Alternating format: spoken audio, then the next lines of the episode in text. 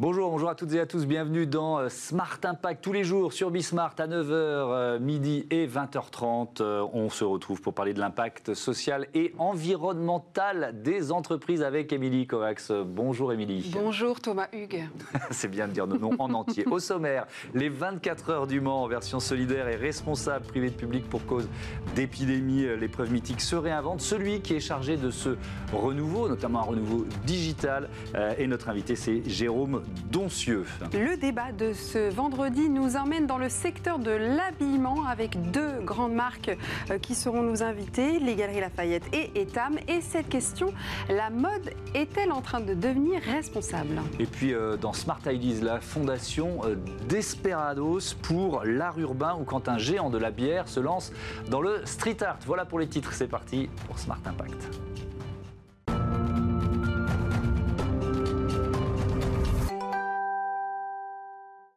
Bonjour Jérôme Doncieux. Bonjour. Bonjour Thomas Hugues. Bonjour. Heureux de vous accueillir. Vous êtes le patron de ETX Studio. C'est une agence de presse qui veut devenir euh, le leader de l'éditorial transformative expérience. Déjà, ça veut dire quoi ça? Bah, Ça veut dire qu'en fait, si on, combine euh, de la stratégie, du contenu et la technologie, on peut euh, aider les médias, les marques ou les institutions à créer des expériences transformantes et c'est vrai dans, plein de domaines. Et si on parle des 24 heures du Mans, je pense que ça sera un, exemple, je crois, assez illustratif hmm. de ce que l'on peut, de ce que l'on peut faire. Oui, et on va évidemment entrer dans le détail. Vous proposez notamment euh, aux entreprises une nouvelle approche de gestion et d'organisation interne.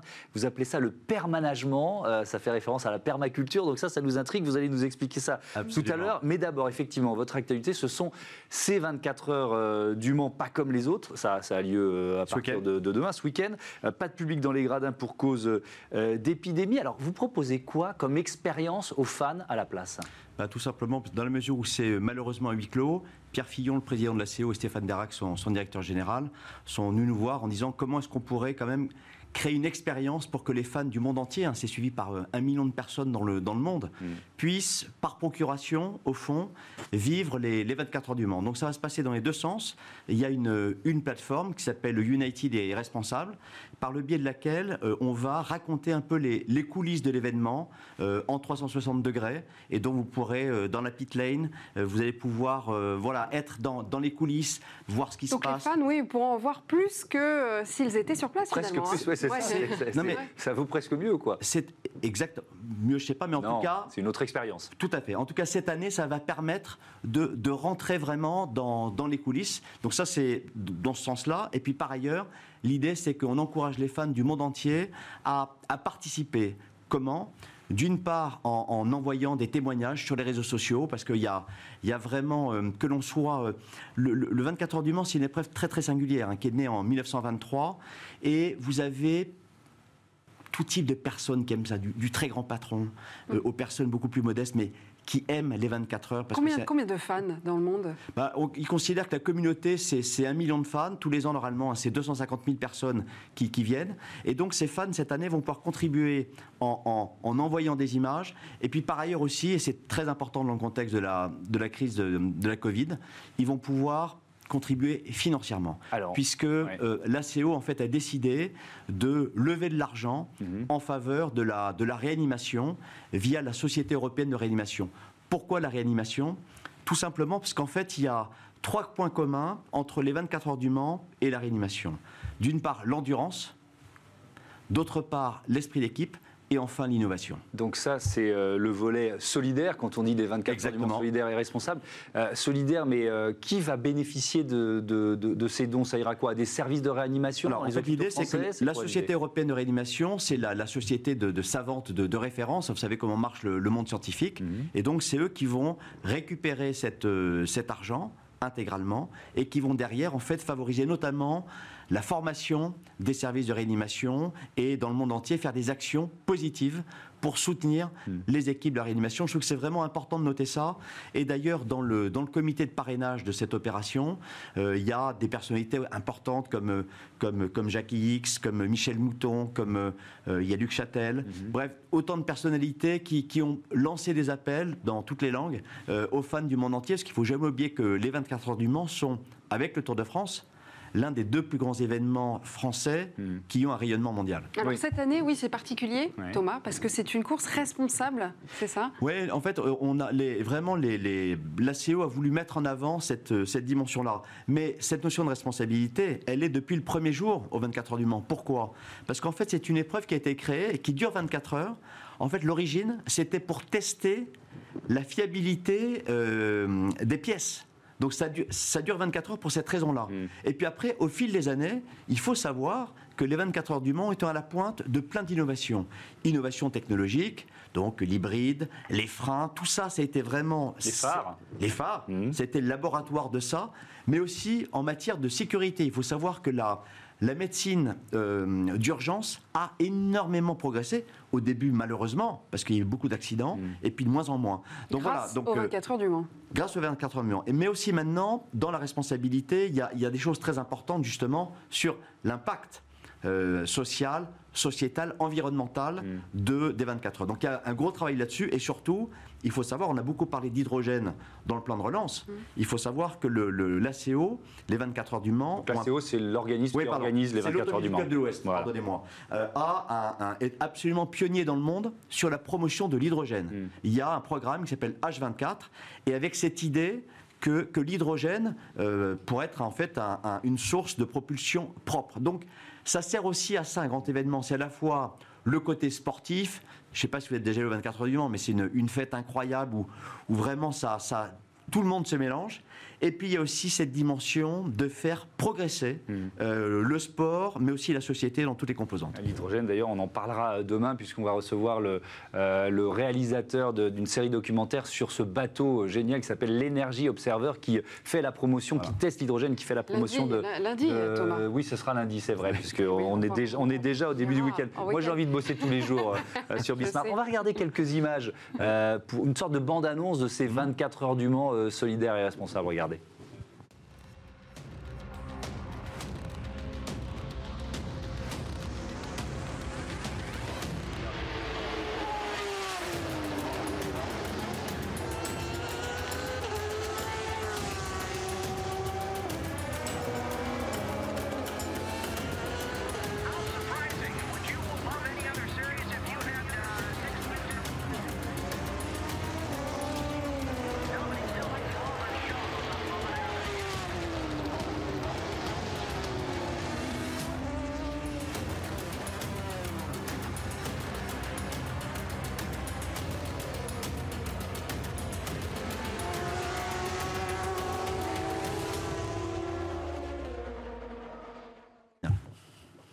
Voilà quelques images pour euh, prendre conscience. Ça, ça- ça va être une expérience immersive. Euh, là, pendant qu'on les regarde, vous disiez euh, expérience 3D. Ça veut dire quoi? Ça veut dire Bah, qu'il faut, un- il fait- faut un casque forcément pour le regarder? Non. ou pas Non, pas forcément. Pas du tout, mais en fait, on, on- on a fait ça avec une, une agence qui s'appelle Win-Win, qui est une, une plateforme en fait euh, augmentée en 3D. Donc le principe, c'est que par exemple la, la fameuse pit lane Mhm. sur le, circuit, c'est euh, c'est le- Le- c'est l'endroit où les voitures se, se- se- se placent pour Voilà. changer les roues, etc., Exactement, etc. Voilà. exactement. Donc c'est un lieu très très mythique en fait Oui. sur un sur un circuit. Et en fait là, euh, ça a été tourné, filmé en 3D. Et quand vous allez sur le sur le sur l'application, sur le site, bah, vous pouvez regarder à droite à gauche ce qui se passe. Et donc voilà, c'est intéressant. Et ça permet effectivement, ce qu'Emilie disait tout à l'heure, de, de de voir euh, euh, finalement les coulisses. euh, mais même si vous êtes spectateur, vous pouvez pas voir ça. Donc ça, c'est le bon côté du mauvais côté de la situation, Mm. c'est que ça nous a obligés à, totalement inventer et à réinventer l'expérience. Ça veut dire que Et- et toutes les écuries ont accepté qu'il y ait des caméras euh, un peu partout pour, euh, pour, Alors, pour bah, filmer les coulisses de, de leur action. Comment ça va se passer? Oui, en, en l'occurrence, je pense que c'est vraiment l'intérêt de tout le monde. C'est-à-dire que c'est l'intérêt de tout le monde, c'est qu'il y ait un maximum de fans du monde entier qui puissent participer à cette expérience, la vivre euh, un peu par procuration. Donc effectivement, il y a vraiment eu beaucoup, beaucoup de- de- d'intérêt de, la part de, tout le monde. Euh, si je prends un exemple, euh, j'ai vu que les gens de chez Toyota avaient vraiment euh, voilà, ouvert un peu les, les, les, caisses. On, on- on voit comment ils vont chercher les pneus. Enfin voilà. Oui, c'est l'intérêt de tout le monde de pouvoir faire partager cette, euh, cette passion. Et là encore, de faire d'un problème euh, une opportunité. Un petit mot peut-être sur votre concept, on en a parlé hein, début Ouais. d'émission, de permanagement. Ouais. On était très curieux avec Thomas de savoir, donc ça, ça reprend euh, le, les- le concept de la permaculture, mais adapté au management, c'est ça? C'est exactement On a ça. du mal à voir le lien comme ça. Ah, je hein, vais vous mais- le faire en, en- en deux mots. Ouais. Le, le principe de la permaculture, c'est mieux on mélange, mieux ça pousse. Ouais. Hein, c'est ça le truc. Et si vous raisonnez euh, en, en termes de bénéfices pour une entreprise, c'est d'être plus inclusif, plus harmonieux, plus efficace. Et au début, moi, j'en ai fait un, un projet interne. Été frappé en fait en voyant le documentaire Demain sur la révolution écologique. Et puis finalement, je me suis dit, mais en fait, cette analogie, c'est extraordinairement puissant pour repenser une, une entreprise. Donc ce que j'ai fait, et puis finalement, je suis allé au bout du truc. J'ai donné 12% du capital euh, à l'équipe. J'ai donné 1% du capital à la fondation EPIC présidée par euh, Alexandre Mars. Et cette analogie, et c'était vrai avant le Covid, mais après le Covid, il n'y a rien de plus inspirant au monde pour une personne physique, pour une entreprise ou pour euh, un pays que, que la nature. Et donc ce mieux on mélange, mieux ça pousse, je crois profondément que ça va être quelque chose de très très important pour nous, mais plus largement pour... euh, à différents niveaux. C'est vraiment super, super inspirant. Mm. Merci beaucoup, merci euh, Jérôme Doncieux. Merci à vous. Bon euh, 24 heures ce, ce week-end au, au Mans et à bientôt Merci. sur Bismarck. Tout de suite, notre deux. débat sur la mode responsable.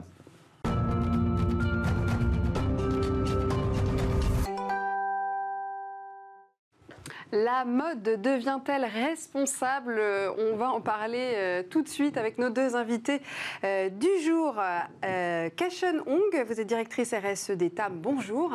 Bonjour, Merci bienvenue. d'être avec nous. Et Damien Pelé, voilà, il fallait que je le fasse, euh, directeur euh, di- développement durable des Galeries Lafayette. Bonjour. Bonjour. Bienvenue à vous. Et avant, effectivement. Oui, on l'avait répété On avant, l'avait mais bon, c'est répété, pas mais grave, voilà. ça ira pour Alors, cette fois. Deux ans après, on commence euh, par les Galeries Lafayette, hein, après leur lancement du label Go for Good certifiant euh, les produits responsables. Euh, vous, les Galeries Lafayette, vous organisez l'événement aujourd'hui et demain Changeons la mode depuis le 2 septembre et jusqu'au 11 octobre. Alors pourquoi cet événement?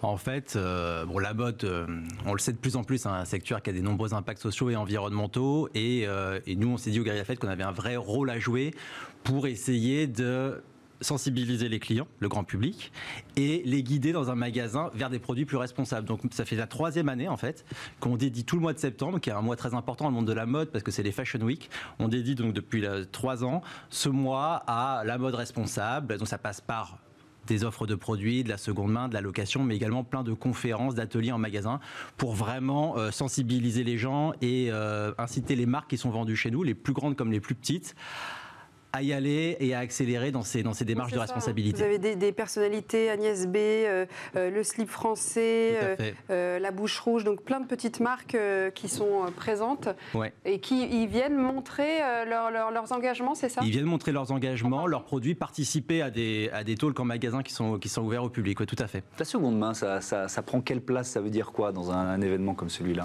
Alors chez nous, c'est encore, euh, on a à peu près une dizaine d'espaces maintenant de seconde main. Euh, ce qui est sûr, c'est que c'est euh, un phénomène dans le monde de la mode là, depuis 2-3 ans qui est, qui est massif, qui est vraiment massif. On, on- on sent qu'il y a une, euh, un vrai shift de consommation et euh, on considère qu'il y a à peu près un tiers des Français qui achètent au moins un produit de mode de seconde main. Nous, on en a à l'heure actuelle à la femme, euh, à l'enfant, à la chaussure, on en a même au BHV, parce que le BHV en même temps, qui fait partie du groupe Galerie Lafayette, fait la même opération, on en a même en, en décoration ou en bijoux. Donc c'est un vrai phénomène euh, de consommation. Euh, Kashen Hong, ce, ce- ce mouvement d'une mode euh, qui va vers le responsable, vous, vous le datez de quand? C'est très récent, c'est il y a quelques mois, quelques années? Alors c'est euh, évidemment, ça fait des années qu'on étudie l'impact de nos produits, donc Mhm. on, on travaille sur l'éco-responsabilité de nos produits et de, de l'entreprise. Mais euh, il y a eu un vrai tournant il y a environ deux ans lorsqu'on a lancé notre programme WeCare.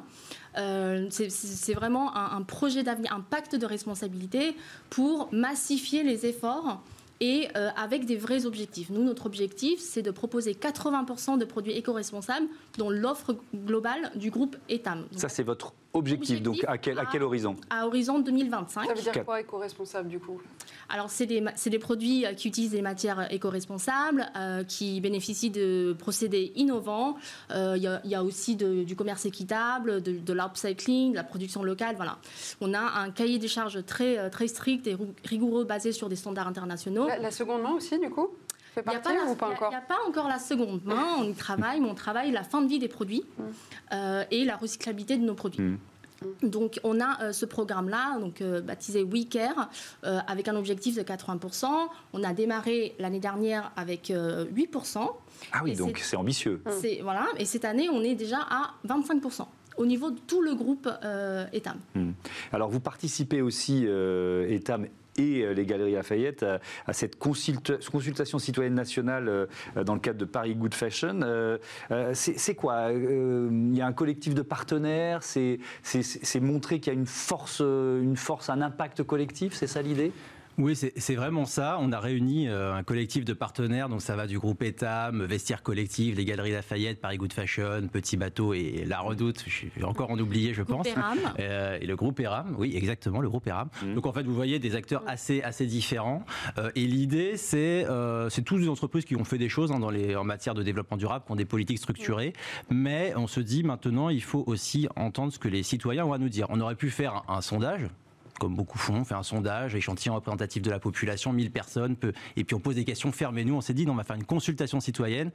C'est beaucoup plus riche parce que les gens proposent leurs propres idées. Donc on est en partenariat avec make.org pour ça. Et euh, on pense que c'est beaucoup plus massif aussi puisque euh, on vise quand même 100 000 participants. On en est là euh, à date, on l'a lancé il y a 10 jours à déjà plus de 40 000 participants et plus de 2200 propositions. Pour vous donner un ordre d'idée, il y avait une grande consultation qui, avait, qui a eu lieu euh, récemment sur l'avenir des Champs-Élysées. On a déjà en 10 jours plus de propositions sur le sujet de la mode responsable. Donc c'est un sujet qui, qui passionne. Qu'est-ce que vous allez faire du coup des propositions euh, faites? Alors nous, euh, déjà, on verra ce qui sort, mais clairement, on, on espère euh, en retirer euh, de l'information utile pour prendre de nouveaux engagements. Si on fait tout ça, Mhm. c'est déjà pour partager les résultats, pas se les garder entre nous, hein, partager les résultats avec euh, l'ensemble des gens que ça intéresse et euh, prendre de nouveaux engagements sur les sujets, voir si on n'a pas fait fausse route. Est-ce qu'il y a des sujets bah, qui confirment qu'on est sur la bonne trajectoire et est-ce qu'il y a des choses qu'on a oubliées où il faut qu'on qu'on ajuste le tir? Est-ce que vous avez commencé à regarder les résultats de Bien cette sûr, consultation euh, et avec des surprises peut-être Alors, euh, des surprises, euh, non, on est plus ou moins sur les thématiques. Effectivement, nous, on, a- on, a- on- on aimerait vraiment élargir les thématiques. Aujourd'hui, on constate que les propositions sont beaucoup sur les, les produits, la matière, euh, la matière euh, des produits. Ouais. euh, C'est-à-dire la matière première, la faire matière en- première, d'où elle vient, d'où elle vient, comment elle est Voilà, utilisée, comment on la le- recycle. On, a, on a tous ces sujets-là, mais on aimerait vraiment élargir, parler des femmes par exemple, quel est le rôle des femmes dans la, dans, dans le- la représentativité des femmes, Mhm. la diversité des beautés, des, de morphologie, élargir un petit peu le champ de, de discussion. Et je, je rebondis sur la question tout à l'heure, qu'est-ce qu'on va en faire? On s'engage à vraiment étudier sérieusement toutes les propositions, apporter des premiers éléments de réponse et de vraiment initier le dialogue avec, nos, avec les citoyens. C'est euh, c'est le début d'une série de, de, de dialogues pour savoir en fait comment on peut travailler la mode responsable ensemble. Je, je- je- je rappelle du coup la question centrale de cette consultation, c'est comment agir ensemble pour une mode responsable. Quand, on parle de, de- de seconde main, on parle aussi de, slow fashion en, opposition à cette euh, euh, logique de, surconsommation. C'est vrai que pour des groupes comme les vôtres, c'est- presque un, euh, virage radical à, prendre. C'est compliqué ça.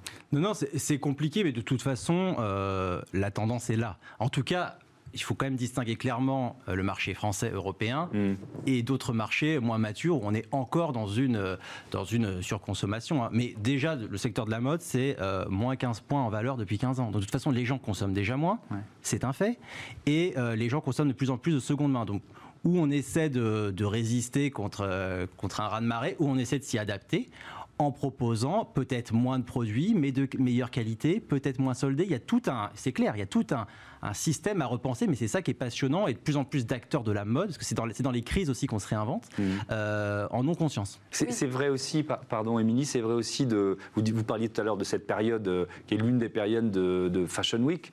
Là aussi, on a le sentiment que plus rien ne sera comme avant. C'est on va arrêter les grands défilés euh, euh, impressionnants qui coûtent très très cher. Vous pensez que les, les grandes marques de luxe, alors c'est, vous n'êtes pas forcément dans ce cas-là, mais seront- iront jusque là Euh, donc vous avez dit, hein, non, je ne représente pas du tout les marques. Oui, oui, je sais, oui. Euh, nous, euh, Mais je pense que vous avez un regard sur, le, sur ces Fashion Week, sur ce qu'elles représentaient, sur l'incitation à la consommation, sur la débauche de, Même de pour moyens, vous, pour les de moyens mobilisés. Aussi, euh, Alors évidemment, faire on moins. est sur- on- alors, nous, Marketam, on a notre défilé, notre live show qui, sera, euh, qui aura lieu le 29 septembre. qui est énorme en plus maintenant, hein, qui fait énorme. beaucoup de. C'est quelque part, on a, on a décidé de maintenir euh, euh, cet événement parce qu'on avait aussi besoin en fait, de montrer notre savoir-faire et de, de- de, voilà, apporter un peu de joie dans, dans- dans ce monde un peu morose euh, en ce moment.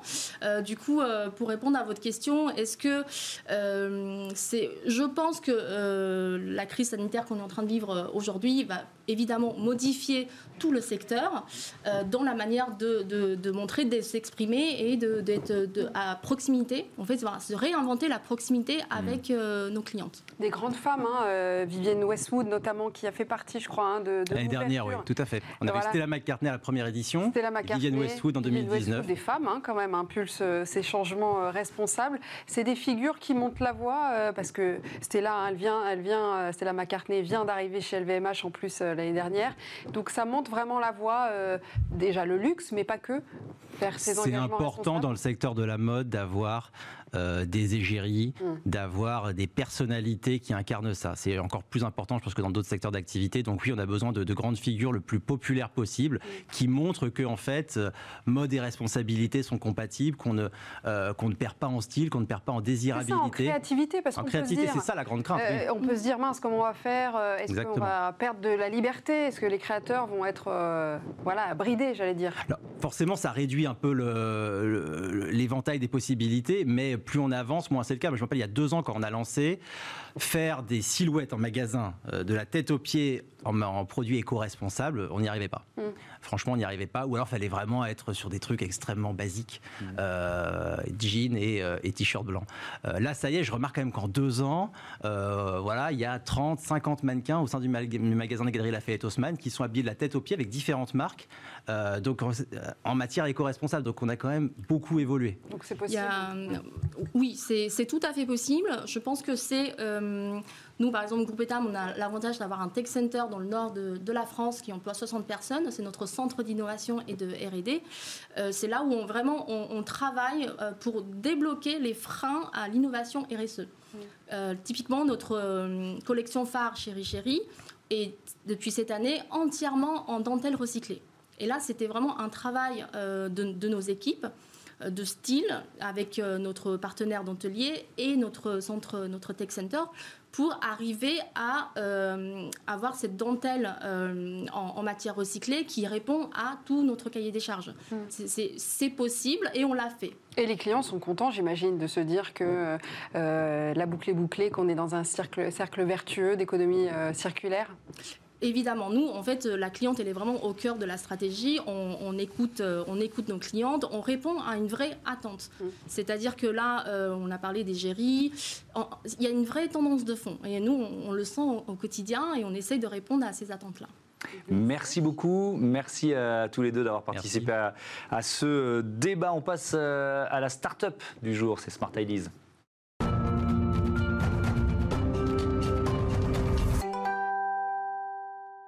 Bonjour Antoine Suzini, bienvenue. Vous êtes euh, directeur marketing de Heineken France, directeur de la communication de la fondation Desperados pour euh, l'art urbain, euh, fondation qui a été créée il y a deux ans, mais l'engagement de euh, d'Heineken pour, pour le, le street art, ça date d'il y a beaucoup plus longtemps?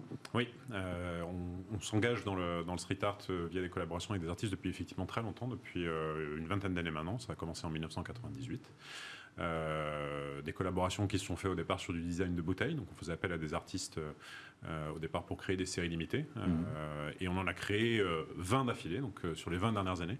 parce qu'à Euh, l'époque, il n'y en avait pas beaucoup en plus des créations de bouteilles. c'était- vraiment les premiers, vous Ouais, étiez les premiers à faire ça. c'était- très nouveau. Ouais. euh, c'était une manière aussi euh, de- d'exprimer finalement la marque un peu, un peu différemment. Et, euh, et on l'a fait au travers d'un partenariat avec un collectif d'artistes qui s'appelle le 9e Concept, avec lequel on est toujours associé aujourd'hui. Euh, et puis au fur et à mesure des années, en fait, on a travaillé euh, sur, euh, je crois, plus de 80 designs de bouteilles au total avec des, euh, avec des artistes. Euh, on a connecté avec le milieu de l'art urbain en général, puisque euh, ce- le 9e concept travaille dans l'art urbain. Et euh, au bout d'un moment, on s'est dit, autant structurer la démarche finalement et, et, l'accompagner au travers d'une démarche un peu plus pérenne et au travers d'une fondation. Donc c'est pour ça que vous avez créé cette fondation il y a deux ans, c'est ça? Oui, en 2018, la Et- fondation pour Desperados pour l'art urbain. Qui organise quoi? Des événements notamment? Qu'est-ce qu'il y a? C'est quoi la, le cahier des charges en quelque sorte de la elle a- fondation Elle a deux missions euh, promouvoir l'art urbain auprès du grand public et euh, soutenir les, les artistes émergents. Mhm. Euh, et on le fait au travers un certain nombre de- d'opérations, soit des opérations qu'on crée de manière ad hoc avec des artistes sur lesquels on les accompagne sur un projet en particulier, ce qui est le cas de- du projet dont on va parler aujourd'hui, soit des opérations de mécénat sur des ouvertures de lieux ou des expositions sur lesquelles on vient intervenir, par de l'achat d'œuvres d'art également. Et il y a un volet qui est à la fois un volet externe, c'est-à-dire auprès du grand public, et un volet interne au sein de l'entreprise, euh, où on partage ces œuvres aussi euh, en interne, en, en- en permettant en fait de les prêter à nos collaborateurs, et donc euh, eux aussi d'avoir accès à, cette, à l'art urbain. Alors justement, on va parler de ce fameux projet, le projet Impression partagée. Oui. Qu'est-ce que c'est? Est-ce que vous pouvez nous présenter? Alors, c'est un projet qui s'inscrit, euh, bon, dans- c'est le, le dernier né de nos projets sur, le- sur la Fondation, qui s'inscrit dans un contexte un peu particulier, puisque euh, le- l'univers de la culture en général et de l'art et de l'art urbain en particulier a été très fortement touché par, par, par la situation euh, sanitaire, le confinement. Euh, L'art urbain, c'est un- c'est d'abord et avant tout un art qui s'exprime dans la rue, hein, donc euh, forcément, c'est- ça a, été, ça a été très limité.